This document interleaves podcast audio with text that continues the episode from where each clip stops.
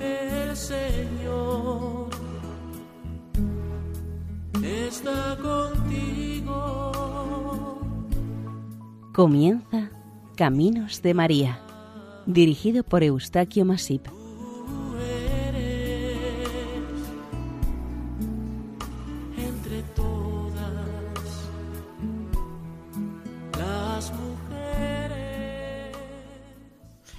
Bienvenidos a Caminos de María, un programa realizado por el equipo de Radio María Nuestra Señora del Lledó de Castellón. Les ofrecemos hoy el capítulo dedicado a Nuestra Señora del Val, patrona de Alcalá de Henares, Madrid.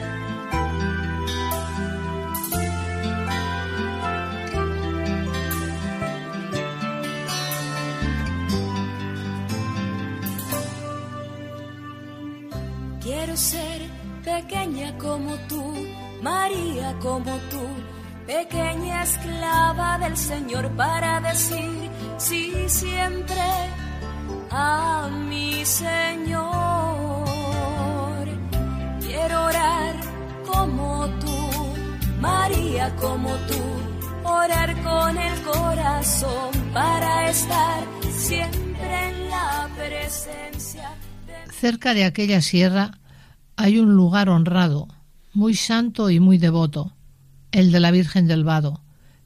Hice allí una vigilia, como es acostumbrado, a honra de María, hice este dictado. Estrofa 1044 del arcipreste de Ita. Desde Sierra Ministra, en la cordillera central, desciende hasta el río Jarama un afluente de este de quizás más renombre, el río Henares, un conocido subafluente del Tajo que su nombre es usado como sufijo en el topónimo de varias localidades por las que discurre en su curso. Entre estas, la más importante en todo su recorrido es Alcalá de Henares, la conocida también como Ciudad del Saber. Esta importante e histórica ciudad está situada al noreste de Madrid. Es cabeza de partido judicial y sede episcopal de la diócesis complutense. El nombre Alcalá de Henares le viene dado desde los tiempos de la dominación árabe en la península ibérica y significa castillo sobre el río Henares. Su fundación y origen los expertos la sitúan en los tiempos celtíberos, pero con la colonización de los romanos será conocida como la notable Complutum. En el siglo IV de nuestra era, en tiempos del emperador Diocleciano, durante sus persecuciones a los cristianos, dos niños complutenses, Justo y Pastor, fueron víctimas de la persecución y fueron ejecutados en las afueras de la ciudad, en el campo llamado Laudable. Aquí, a partir de su martirio, los niños mártires fueron muy admirados y venerados por los creyentes cristianos. Con el tiempo, los creyentes les edificaron y dedicaron un templo. Esta devoción por justo y pastor ha perdurado hasta nuestros días. El actual nombre de la ciudad es claramente de origen árabe, Al-Kal-a-Nahar, Alcalá de Henares. A lo largo de la historia ha ido teniendo varios nombres. Alcalá del Burgo, Alcalá de Santiuste, en relación con San Justo o Yuste, Alcalá la Vieja, San Juan del Viso e incluso de Zulema, por estar ubicada en el cerro de Zulema. Ya más tarde sería conocida como Alcalá de Fenares. Con la invasión árabe de la ciudad, el obispo emigró a Guadalajara, mientras a los cristianos se les permitió seguir viviendo en el barrio de Santiuste de Alcalá. Los sarracenos, una vez conquistada la plaza, prefirieron establecerse en el margen izquierdo del río por considerar más fácil la defensa de la ciudad de las incursiones cristianas procedentes del norte peninsular. El 3 de mayo de 1118, el obispo de Toledo, Bernardo de Serirac, conquistó la ciudad de Alcalá a los musulmanes y la entregó al reino de Castilla. Más tarde se cedieron Alcalá y sus tierras al arzobispo toledano, por lo que pasó a considerarse un señorío eclesiástico. En el siglo XIV, Alcalá de Fenares se convirtió en un importante mercado, centro de negocios e intercambios. Ya en el siglo XIX, la decadencia de la ciudad y la depresión económica general del país se redujo su población a la cuarta parte de la que tuvo a principios del siglo. No se recuperará hasta bien avanzado el siglo XX, y esto gracias a la sociedad de condueños de los edificios que fueron universidad. Desde 1998 es ciudad patrimonio mundial de la UNESCO, por lo que es una de las pocas ciudades que está clasificada como única. Su renombrada universidad, fundada por el cardenal Cisneros, se suprimió en 1836 y pasó a denominarse Universidad Central, trasladando la sede a Madrid. En 1977 se recuperó la universidad y se constituyó como universidad propia y diferente a la de Madrid. Alcalá de Henares, la muy noble, la muy leal y la muy devota, siempre ha sido un lugar rico en tradiciones de todo tipo, pero las más arraigadas y populares han sido las de carácter religioso, como las dedicadas a los santos Justo y Pastor a partir del año 306, San Félix de Alcalá, también mártir, el Beato Julián de San Agustín, San Diego de Alcalá, el apóstol de las Islas Canarias, las Sagradas Formas de 1936 y la Virgen del Val, que no deja de ser la Virgen del Valle Alcalaíno, es bastante normal tener como patrona a una advocación de la Virgen María, y Alcalá cumple esta norma con su Virgen del Val. Esta devoción nació como consecuencia de unas apariciones o aparición, según se lee en los anales complutenses, y en ellos se hallan diversas versiones de unos hechos muy parecidos sobre estas apariciones de la Virgen. Es obvio decir que algunos de los elementos aparezcan en los dos relatos más conocidos, el lugar, las luces, el árbol y unas apariciones múltiples de Nuestra Señora.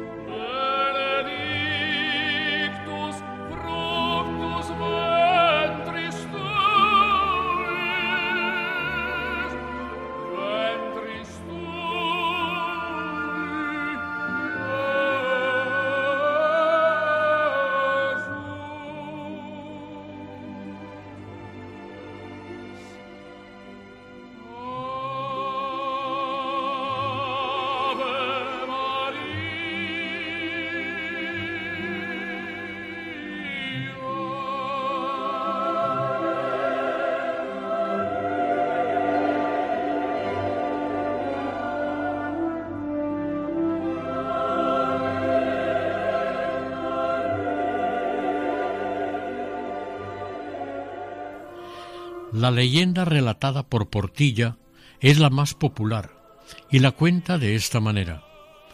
Sobre el año 1184, un labrador estaba arando las tierras de su señor, en la ribera derecha del río Henares, frente a Alcalá la Vieja. Mientras araba, la reja del arado quedó enganchada a algo que se resistía a ceder. Parecía ser algo duro, quizás una gran piedra. Los bueyes de la yunta no podían seguir avanzando, y al no poder sacarla, la curiosidad y la necesidad hizo que se decidiera a excavar para librar el arado de este impedimento. Al poco rato, su sorpresa fue ver que lo que impedía avanzar al arado era como una hornacina con una escultura en alabastro de una imagen de la Virgen con el niño en sus brazos. En principio decidió llevársela a su casa, cosa que hizo, y la mostró a los familiares y a los vecinos, pero enseguida se la entregó al señor dueño de las tierras. Este la puso en su habitación con el fin de venerarla y que bendijera perpetuamente su casa y su familia. Al levantarse por la mañana descubrieron que la imagen había desaparecido. El campesino y su familia se entristecieron, pero el agricultor marchó a trabajar los campos. Y al llegar a ellos descubrió que la imagen estaba metida en el hueco de un olmo cercano.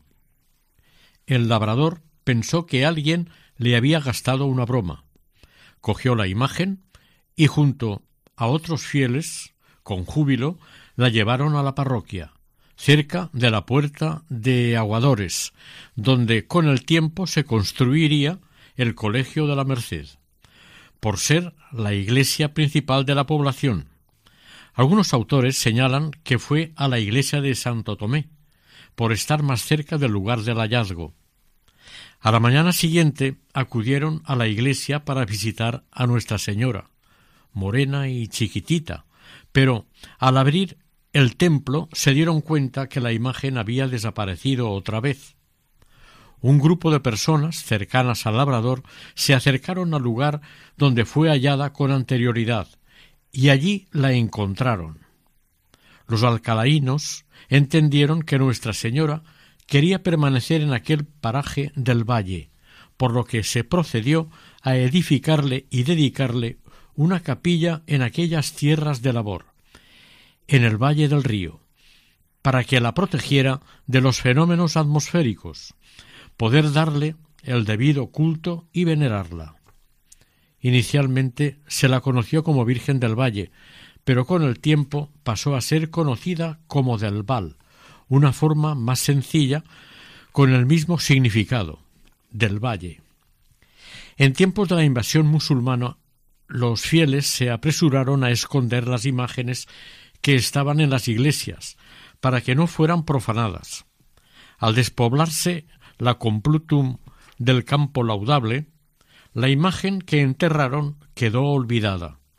Los habitantes del castillo de Alcalá se rindieron en 1085 a las tropas cristianas del rey Alfonso VI, y la imagen tardó un siglo en ser encontrada o aparecida. Otra leyenda no muy diferente cuenta que un labrador con tierras cerca del río Henares, en un descuido se cayó al río. Al parecer no sabía nadar, y se puso tan nervioso que no podía salir de las aguas. Creyendo que iba a ahogarse irremediablemente, se encomendó a la Virgen María, y ésta se le apareció entre rayos de luz ayudándole a llegar a la orilla sano y salvo. Una vez salvo y salido del agua, se arrodilló y agradeció a la Virgen su milagrosa salvación con una oración que repetía diariamente. Un día, mientras estaba arando sus tierras cerca del lugar donde se cayó al río, encontró un hueco en un árbol que en su interior guardaba y acogía una imagen de la Virgen con el niño reconoció que era la misma señora que le había salvado la vida. se conmovió profundamente e interpretó que esta nueva visión de Nuestra Señora le indicaba que deseaba recibir culto en este lugar. Lo comunicó a las autoridades y se acordó construirle una ermita a la Virgen, la Virgen del Val, aunque permaneciendo esta imagen encontrada en la iglesia de San Justo. Cuando la localidad se encontraba amenazada por alguna calamidad, se procedía a realizar una procesión derogativa para que socorriera a la ciudad. Han sido muchas las veces que Alcalá ha recurrido a la Virgen del Val para pedir la lluvia, superar epidemias, plagas o protegerse del pedrisco, porque estas desgracias les ponían en riesgo de hambrunas, inseguridad, dolor y luto. El pueblo, como siempre, ha sido constante y fiel en sus manifestaciones al ponerse en las manos de la Virgen María y confiar plenamente en ella, porque nunca les falló. En 1379 el concejo ya hizo voto de acompañar en procesión la imagen de la Virgen en sus salidas del santuario, y desde 1882 se celebran estas fiestas en su honor el tercer domingo de septiembre. Son más de ocho siglos los que Alcalá de Henares celebra y tributa su más sentido homenaje y cariño a su Santísima Patrona.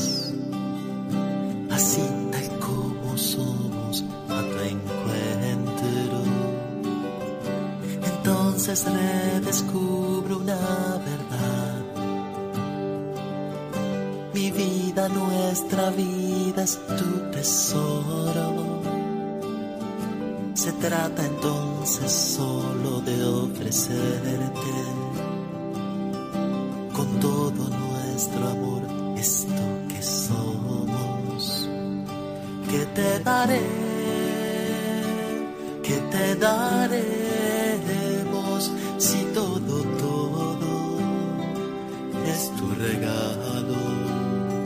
Te ofreceré, te ofreceremos esto que somos, esto que soy,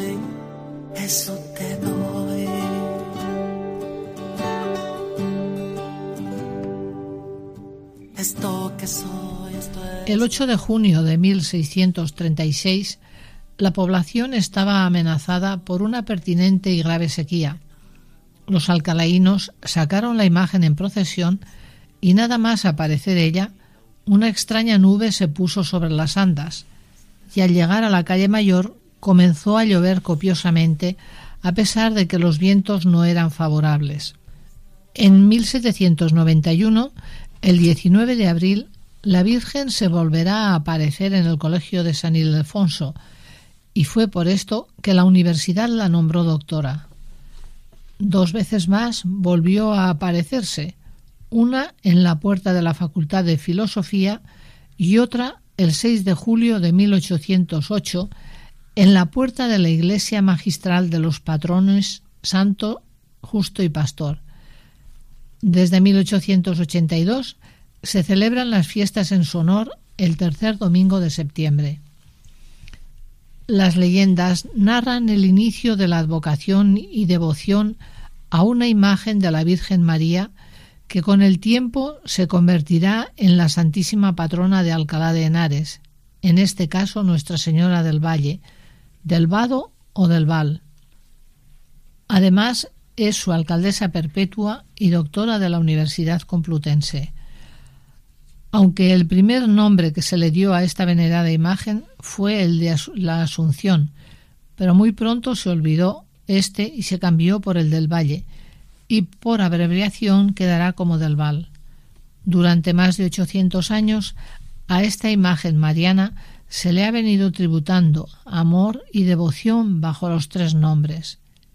No importa realmente el nombre, la Virgen María tiene el suyo, que es María, todos los demás sustantivos que se le den tienen María en común. Teniendo en cuenta la devoción que despertó y despierta esta devoción a María, son muchas las niñas que al nacer son bautizadas con este título. La primera encontrada hasta ahora es la de una viuda virtuosa que dio crédito, junto con su hija Luisa Velázquez, a San Ignacio de Loyola. Se llamó María del Valle y aparece en los tres procesos de San Ignacio de Loyola del padre Fidel Ita. En el libro Vida del padre Rubio, editado por la Asociación de la Prensa, se narra un desgraciado accidente ocurrido el 24 de mayo del año 1924. En él se cuenta que tres niñas desaparecieron en Madrid en la fecha anterior. El padre Rubio y la catequista que atendía a las niñas fueron acusados de haber raptado a las niñas y durante años sufrieron acoso y persecución. A los cuatro años del suceso se encontraron los restos de las tres niñas sepultados dentro de una cueva, por lo que se supone que éstas estaban jugando dentro de la cueva cuando se hundió con las niñas dentro. Curiosamente, una de las tres niñas se llamaba María del Val y es la segunda niña que se conoce bautizada con este nombre. Para dar detalles de la primitiva imagen que devota y cariñosamente atendieron y veneraron los alcalaínos, acudiremos a los anales donde se explica cómo era aquella imagen. ¿Qué pluma podría describir la santa imagen? Es la señora de alabastro, labrada con tanta sutileza que ocasiona admiración en el arte, y por haber pasado tantos siglos, está tan perfecta y lustrosa como si la acabase de perfeccionar el, el buril en nuestros días. La vestidura está sembrada de estrellas de oro. De sus hombros está pendiente un manto azul que con razón se puede afirmar es un pedazo del pavimento celeste. Cíñese este adorno con una correa que corre por su cintura, pendiente hasta la fimbria de ella, de color negro sembrado de flores. Por la orla se descubren los extremos de los pies cubiertos de negras sandalias y denotan admiración las manos, que están fabricadas con toda perfección. La una sirve de urna en que está sentado el niño, tiene el hermoso niño la vestidura correspondiente a la de su madre y en su mano derecha un pequeño libro.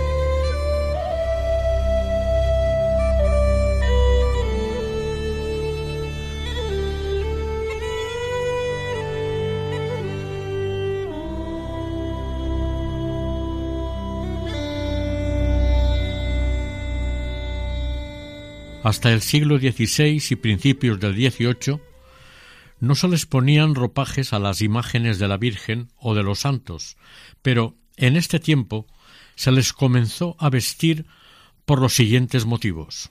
En primer lugar, para que las ropas proclamaran adecuadamente con sus colores en qué tiempo litúrgico se estaba. Segundo, para darle apariencia de mayor tamaño, en concreto realzar la imagen de la Virgen, pues era muy pequeña. También por este motivo se la instaló sobre una hermosa peana de plata similar en forma, traza y volumen a la actual. Se puede decir que los alcalaínos no pretenden con estos atuendos ofender o menospreciar el arte, como a veces se dice. Lo que sí quieren los devotos es dar preferencia a lo religioso sobre lo artístico. De esta manera se aparta de lo profano para acercarse más a lo litúrgico. Juan Díaz, el platero alcalaíno residente en Segovia, donó las andas, que se las llevó Napoleón como botín. El francés no se llevó la peana ni el marco de plata que enmarcaba el primitivo altar de la Virgen en la magistral de Alcalá. Esta ermita fue saqueada y verdaderamente arruinada por los franceses en 1808. El 7 de junio de este mismo año, la imagen de la Virgen había sido traída a la magistral para evitar que las tropas francesas la dañaran, tal y como estaba sucediendo en otros lugares cercanos. Al menos esta imagen las tropas galas no llegaron a tocarla. Aquella ermita primitiva, humilde, pequeña y terrosa de Nuestra Señora del Val, que levantaron los alcalaínos con tanto cariño y veneración a la Virgen, antes de 1376, debió presentar un estado ruinoso, y se encontraron en la necesidad de construirle otra más digna y de mayor capacidad, con arreglo a la creciente población de Alcalá. Fue el arzobispo de Toledo, don Pedro Tenorio, quien decidió costear la nueva iglesia el 15 de agosto de dicho año. En la fachada ordenó que se pusiese en piedra su escudo de armas. También se ocupó de restaurar la fortaleza de Alcalá Vieja, la construcción del puente de Zulema y gran parte de la muralla del palacio arzobispal. El concejo, en aquel entonces, hizo voto de acompañar en procesión a la imagen de la Virgen en sus salidas del santuario. Las corporaciones de 1626 y la de 1653 juraron ante la misma imagen defender el misterio de la concepción de María. El desinterés, el olvido, el paso del tiempo y la humedad del lugar afectaron tanto a esta ermita que también la llevó a la ruina. Es probable que la cofradía y las autoridades no pudiesen sostenerla, no por falta de devoción, sino por dificultades económicas. En alguna ocasión se realizaron algunas obras de mantenimiento que se abonaron con mucha dificultad con aportaciones de todos. El santuario se edificó con el fin de rendirle honores y agradecer inmensamente a Nuestra Señora por los milagros acaecidos en este punto, todos ellos concedidos por el Señor bajo su intercesión en época medieval, siguiendo y aceptando una creencia popular y secular. Esta ermita siempre ha estado junto al río y desde un principio ha sido la sede, el hogar de esta imagen del Val. Se desconoce cómo pudo ser la primitiva capilla. En 1376, siendo arzobispo de Toledo Pedro Tenorio, se edificó otra ermita sobre los restos de la anterior, pero de estilo gótico. El 25 de enero de 1480 el arzobispo Carrillo hizo donación de todas las ermitas al Cabildo de San Juan de Alcalá, en derecho de patronato y administración, quedando obligadas a diezmar a favor de dicho cabildo, al que le fue conferido el poder nombrar administrador de sus bienes y ermitaños para su custodia, corriendo a su cargo la disposición y presidencia de los cultos. Entre las ermitas que se relacionan en este documento figuran todas las hoy existentes en Alcalá, así como las de San Roque, San Sebastián y San Lázaro. Este templo perduró hasta la Guerra de la Independencia, en 1889 se planteó la necesidad de construir una nueva ermita en sustitución de la anterior. Se le encarga el proyecto al arquitecto municipal Martín Pastells, un proyecto de grandes dimensiones y alto coste, por lo que la corporación municipal decidió modificarlo con José Azpiroz. Este, conservando el proyecto anterior, diseñó un nuevo templo de menores dimensiones, pero añadiéndole un pórtico con arcos para disimular la altura de la fachada. Exteriormente tiene un aspecto sobrio, sencillo y limpio, sobresaliendo la espadaña con dos campanas. Se reconstruirá totalmente en 1926 con estilo neogótico y neomudéjar, de aspecto elegante y carente de ornamentos destacables. En mayo de 1929 ya pudo ser inaugurada la ermita previa su bendición episcopal. La complicada situación social y económica de la tercera década del siglo XX hizo retroceder al país en muchos aspectos varias décadas. La inseguridad, la violencia y el desorden se apoderaron de las gentes, terminando en una fratricida y cruenta guerra civil. La ermita de la Virgen del Val quedó convertida en los cuatro muros ennegrecidos por el humo del fuego que arrasó su interior y techumbre. Todo el contenido de esta ermita quedó destruido, hecho cenizas. La imagen medieval la peana, los altares, el púlpito, lámparas, libros de visitas y las campanas. La devastación de la ermita y todo su contenido fue irrecuperable. Habría que empezar de nuevo, rehacer todo lo destrozado, empezando por la imagen de la Virgen, que quedó para siempre perdida. Afortunadamente, la esperanza y la fe no dependen del ser humano, y esta terrible experiencia movió entre los fieles devotos un despertar esperanzado fruto de sus oraciones, penitencias y desagravios hacia María y a Dios, por medio de una antigua fotografía de la imagen de la Virgen del Val, ya perdida, muchas personas le encomendaron a la Virgen la recuperación de todo lo perdido en manos de gente ignorante y con afán destructor.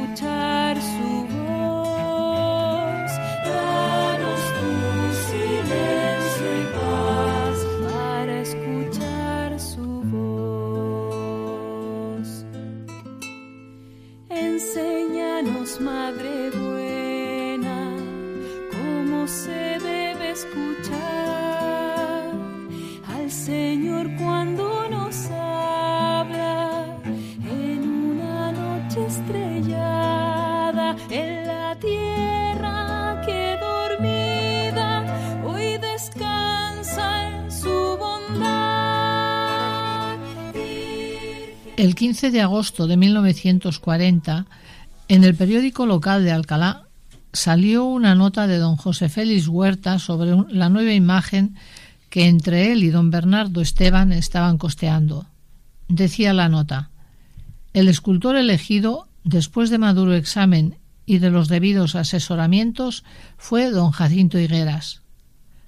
Los alcalaínos en general se opusieron a esta decisión tomada, más que lo hiciera la propia cofradía, ya que consideraban que la imagen era demasiado moderna y académica. Si el escultor no había aceptado copiar la imagen de una fotografía ni se había tenido unas dimensiones determinadas, no había ninguna obligación de aceptar su obra. En enero del año siguiente se anunció una subasta para sufragar otra imagen lo más parecida a la perdida. Pese a esto, en 1942, el devoto pueblo, durante las fiestas patronales, tuvo que venerar a la imagen de Jacinto Higueras.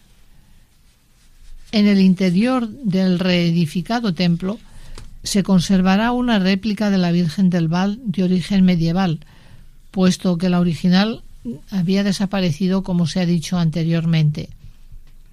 Hay que destacar el retablo de este templo, una recreación de la cátedra del Paraninfo de la Universidad de Alcalá de Henares, en el que está intronizada la imagen de la Virgen del Val. La actual imagen que se lleva en procesión fue bendecida el año 1945 y es una obra reproducida de la anterior en alabastro del escultor Jesús María Perdigón. Esta es una imagen de pequeño tamaño y de talla completa, con una graciosa contorsión. Aunque desde el siglo XVI siempre fue una imagen vestida, en la actualidad se presenta la talla sin ropajes. La Virgen lleva al Niño Jesús en su brazo izquierdo, que entre sus manos sostiene un libro abierto. En enero de 1941, la Corporación Municipal se aprestó a renovar sus votos a la madre y alcaldesa. Terminadas las obras de restauración de la Casa Solariega de Nuestra Señora en 1945, una nueva imagen, semejante totalmente a la original, se trajo a hombros de los fieles e instaló en el templo en el altar que recuerda la tribuna doctoral del Paraninfo Universitario. En las hornacinas laterales están las imágenes de los santos niños San Justo y San Pastor, patrones de Alcalá.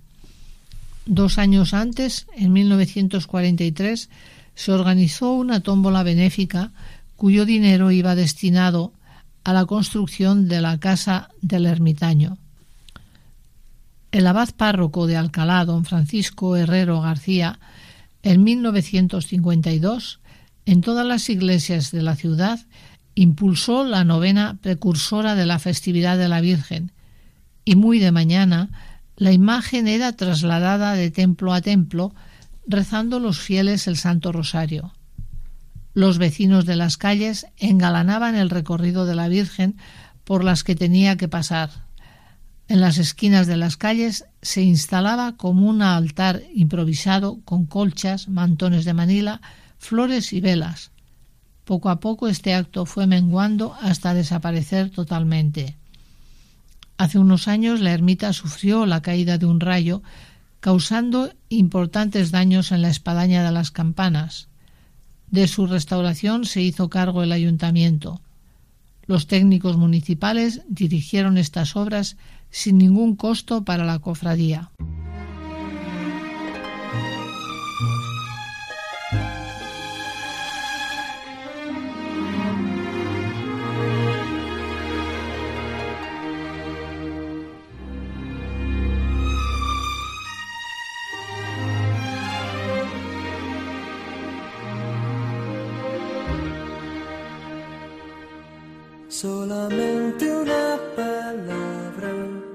Solamente una oración. Cuando llegue a tu presencia, oh Señor,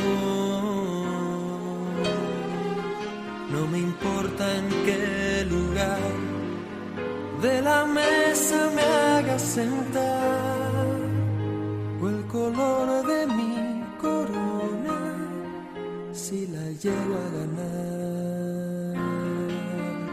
Solamente una palabra, si es que aún me queda voz y si logro articularla tu presencia. No te quiero hacer preguntas, solo una petición. Y si puede ser a solas, mucho mejor. Solo déjame mirarte cara a cara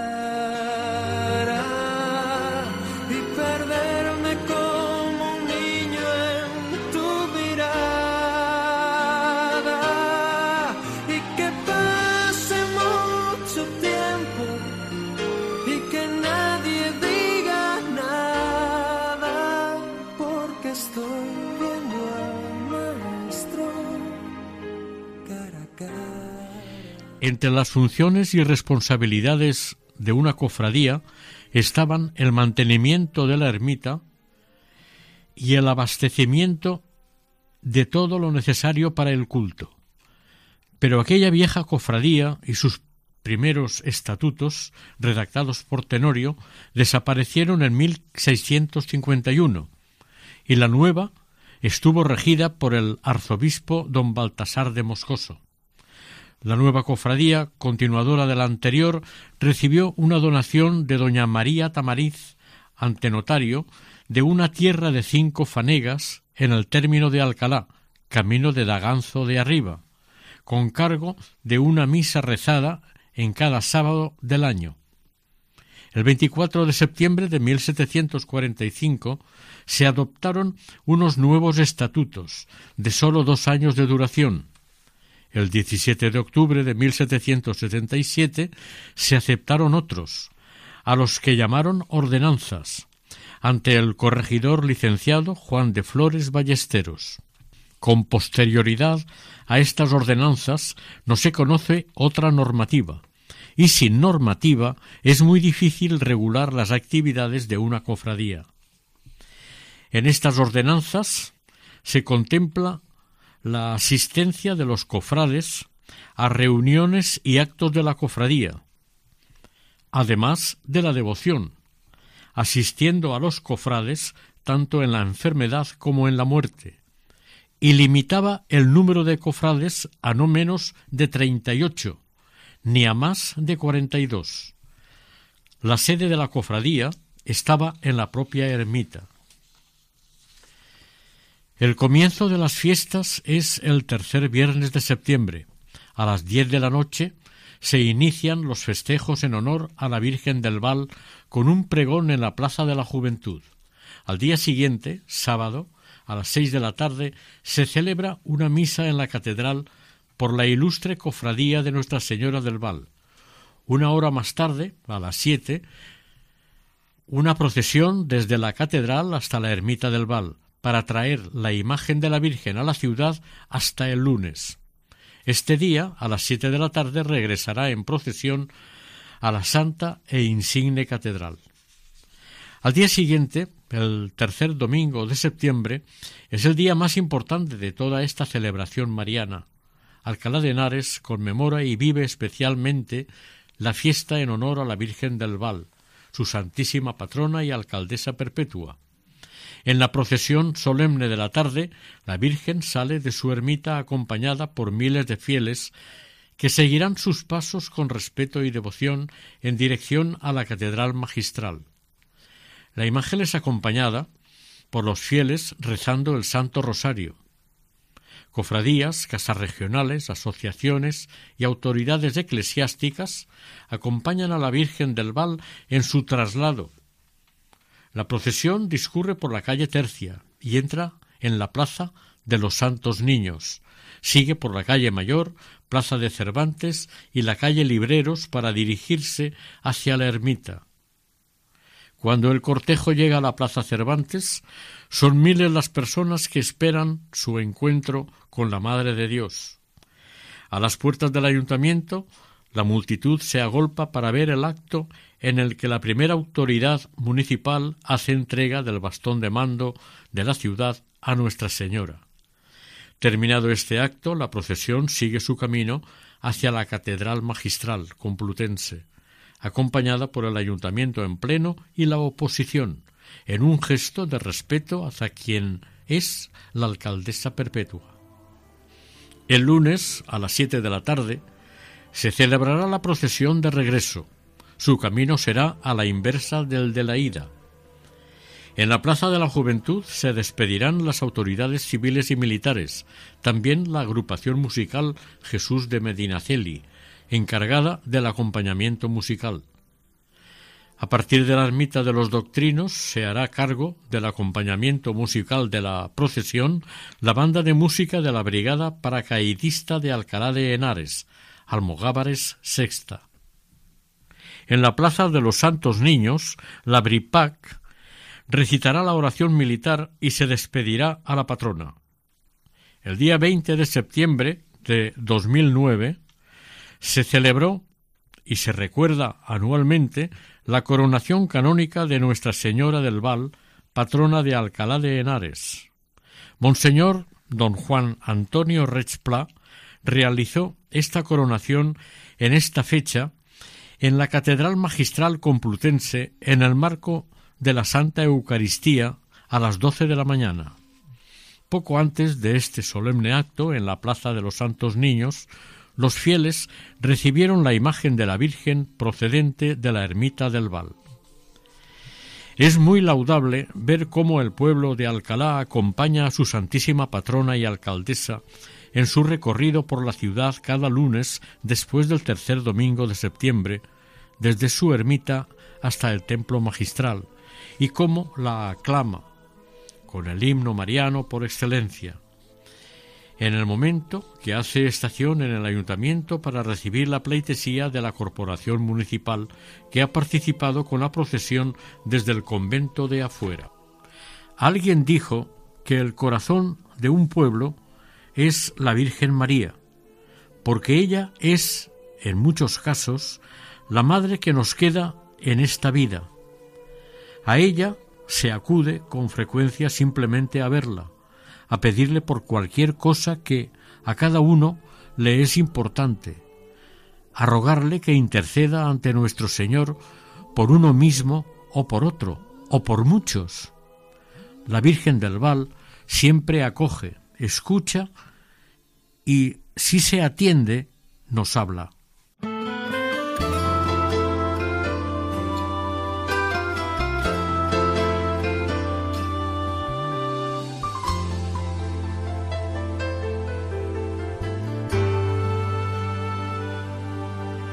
Aún no puedo asimilar lo que me ha sucedido.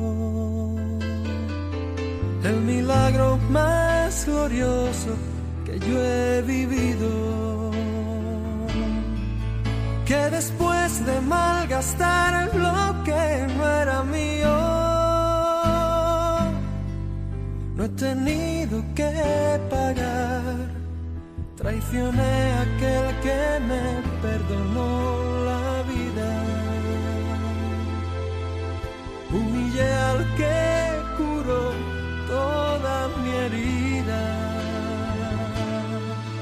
Y en mi huida coseché lo que merecía.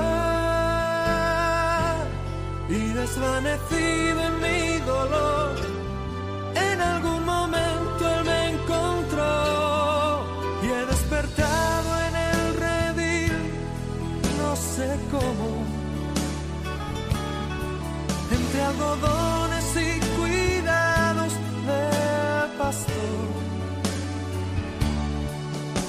antes de poder hablar de mi pasado. Me atraviesan sus palabras y su voz. Que se alegra tanto de que haya vuelto a casa. Que no piense, que descanse, que no pasa nada. Les invitamos a que se unan a nuestra oración a la Virgen del Val. Virgen del Val, perla del valle, corazón de grandeza, de ciencia y de santidad. Anhelamos y buscamos en ti tu protección maternal por ser nuestra madre. Ábrenos tus brazos, Señora, para preservarnos de todo mal, y guíanos hacia la palabra, tu Hijo, nuestro Señor Jesucristo. Intercede María ante Dios Padre, Dios Hijo y Dios Espíritu Santo, para que por los méritos de nuestro Señor Jesucristo sean atendidas nuestras peticiones. Así sea.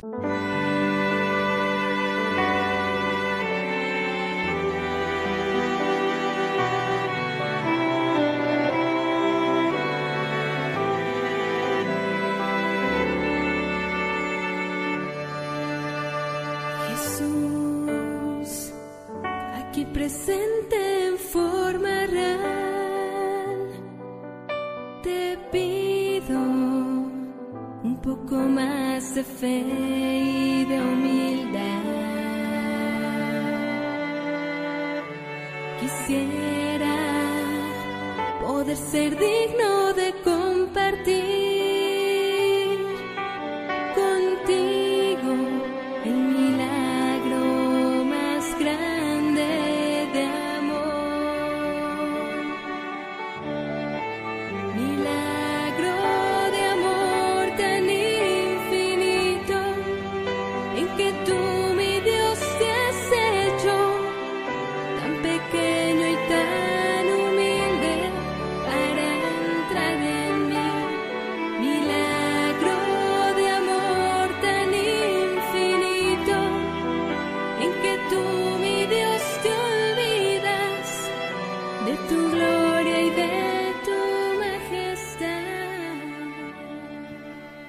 Finaliza aquí el capítulo dedicado a Nuestra Señora del Val, patrona de Alcalá de Henares, dentro del programa Caminos de María. El equipo de Radio María en Castellón Nuestra Señora del Lledó se despide deseando que el Señor y la Virgen nos bendigan.